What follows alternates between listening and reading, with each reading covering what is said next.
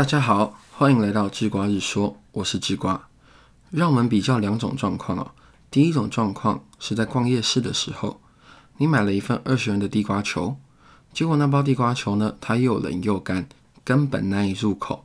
这时候啊，如果你前面出现了一个垃圾桶，请问你会委屈自己吃完那包地瓜球，还是毅然决然的丢掉呢？诶，这个答案你自己知道就好了。接着。让我们思考第二种状况：现在的你在一间每日限量的高级甜点店前面，你已经连续三天都错过，没有买到甜点了。今天啊，更是一下班就冲到店门口，排了半个多小时的队啊，好不容易买到一个要价八百九十九元的甜点。当你正准备大快朵颐的时候，却发现甜点里面居然包了你最讨厌吃的草莓。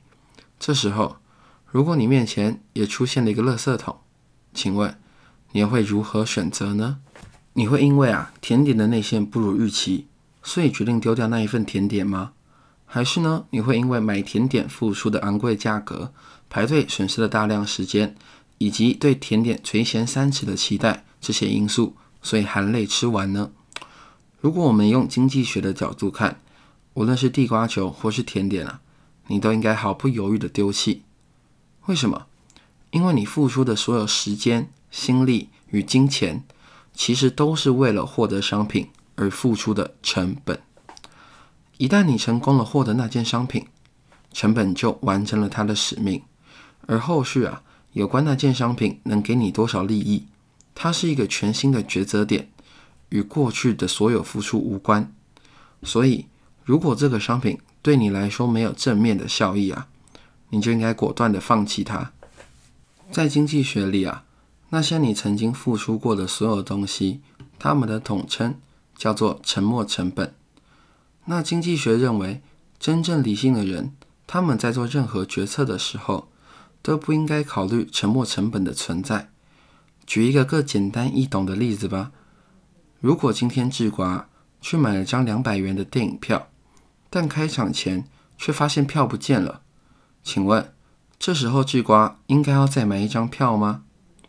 我们假设啊，看电影的快乐程度是三百元，原本用两百元的票价买三百元的快乐，哎，这是个很合理的行为吧？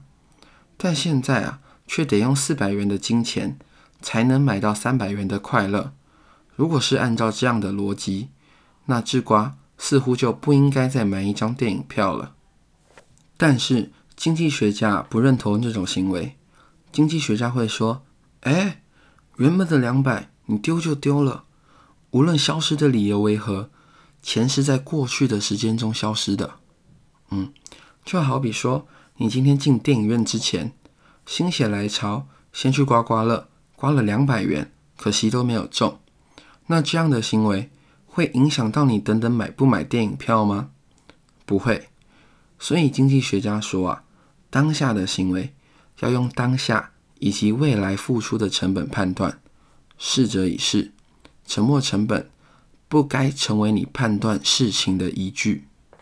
所以啊，智瓜常常听到一些朋友他们在讨论：哎，毕业后要不要创业？哎，毕业后要不要走一条不是本科系的工作啊？这些讨论到最后总是会出现：对啊，可是我点点点。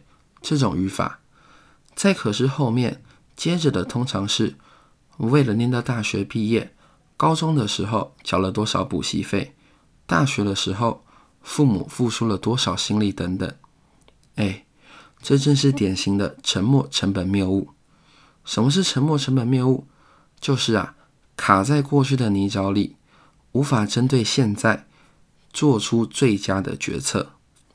最后。让之瓜再举个贴切的例子，前阵子肺炎刚流行的时候，不是都还有很多人出国吗？看看那些人为自己辩护时的理由，有一部分的人会说：“哎，我都已经付钱了啊。”现在你知道那些人陷入什么谬误中了吗？你又应该如何说服或是纠正那些人呢？